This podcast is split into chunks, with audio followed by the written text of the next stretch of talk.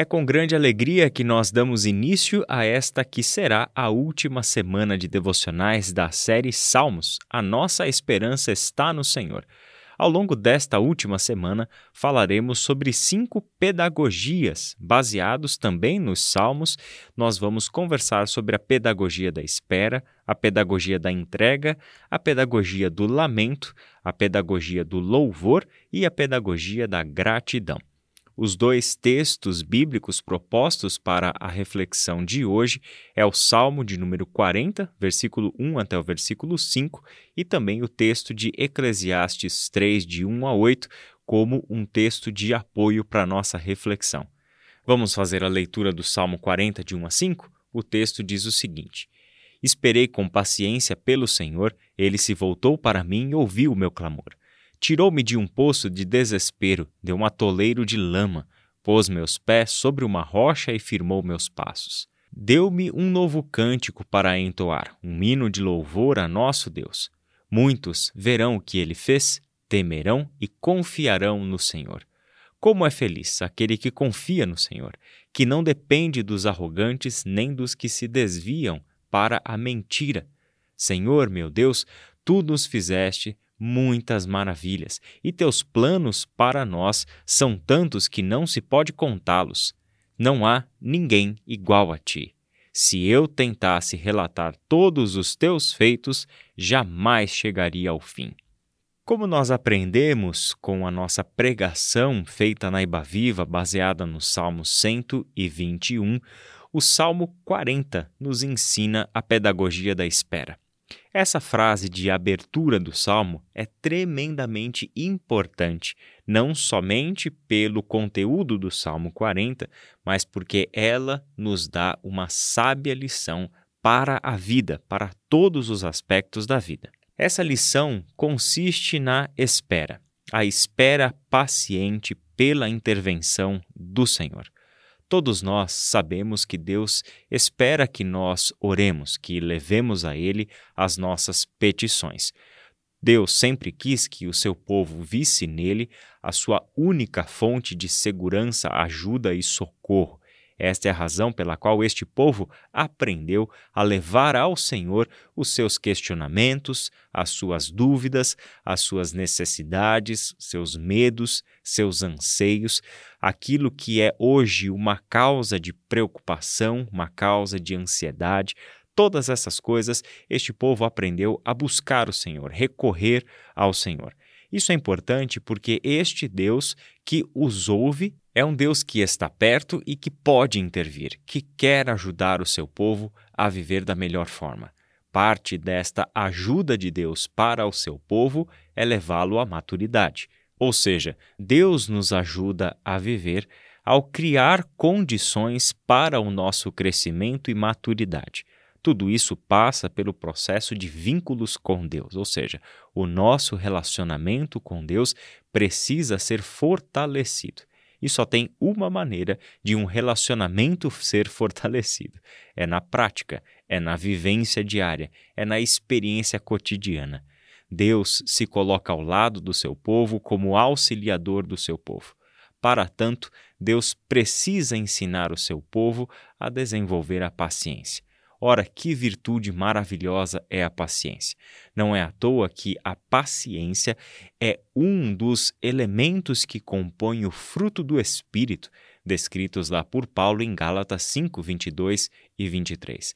Isso é, é parte essencial da vida daqueles que nasceram de novo em Cristo Jesus.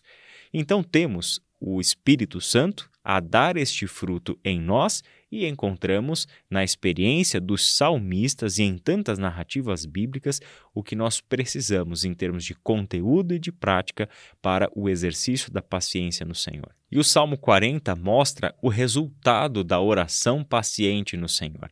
Mostra que Deus vai ouvir o nosso clamor no tempo dele, da maneira dele.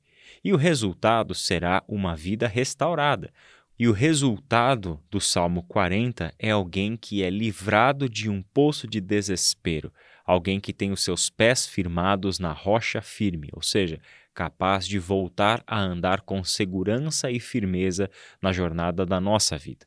O resultado disso simplesmente é o louvor a Deus, a gratidão, como nós encontramos no versículo 3, que resulta também em um testemunho do que o Senhor fez. Este testemunho nosso como resultado de uma espera paciente pelo Senhor, se torna um caminho de aprendizado também para aqueles que ouvem o nosso testemunho e a nossa experiência. É de experiência em experiência que Deus vai conduzindo o seu povo à maturidade e usando as nossas experiências de vida para alimentar aqueles nossos outros irmãos e irmãs que ainda não andaram o tanto que nós já andamos na nossa caminhada de fé.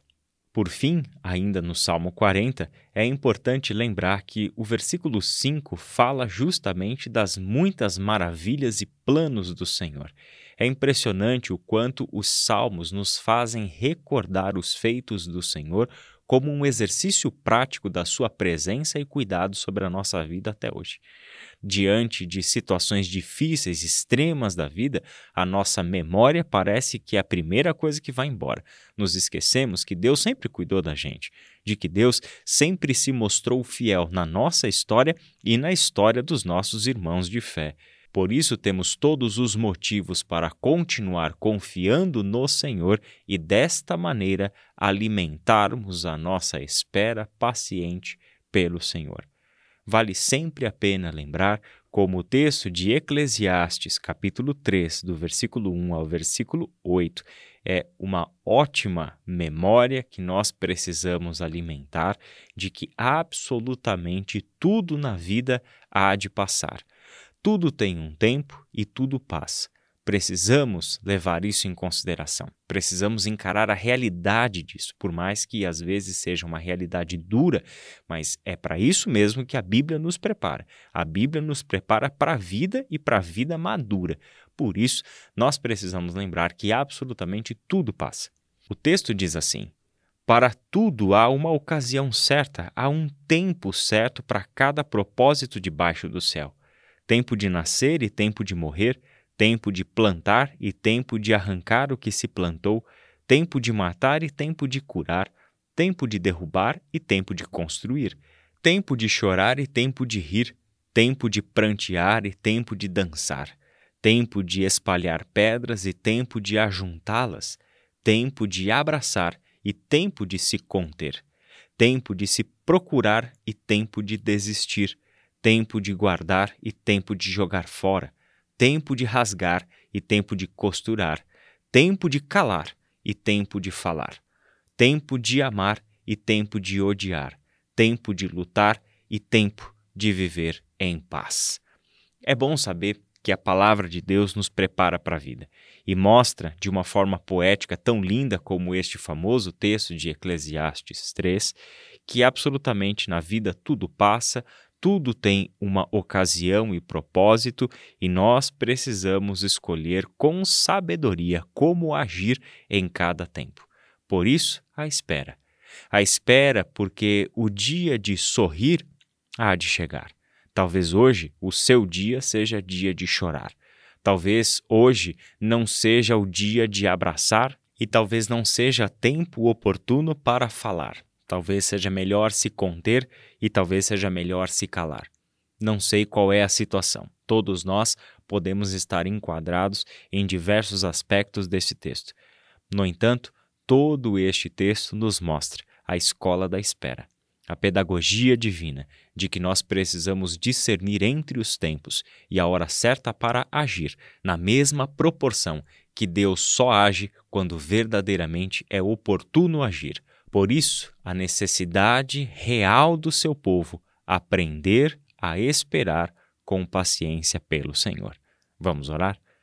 Senhor nosso Deus e nosso Pai, nós queremos te dar graças pelo teu cuidado sobre a nossa vida e pela convicção que nós temos de estarmos nos apresentando ao Deus que sabe precisamente quando agir e como agir.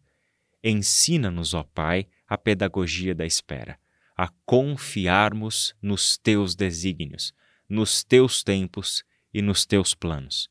Ajuda-nos, Senhor, a não nos precipitarmos com as coisas. a não querermos resolver as coisas porque achamos que o Senhor está demorando demais para responder às nossas orações. Ajuda-nos também, Senhor, a abrirmos os nossos olhos, apurarmos os nossos ouvidos, para recebermos com clareza a tua mensagem, os sinais que o Senhor nos dá por intermédio da tua palavra, do teu Santo Espírito e da comunhão dos santos, sobre qual é e qual tem sido a tua instrução e caminho para o nosso viver. É em nome de Jesus que nós oramos. Amém.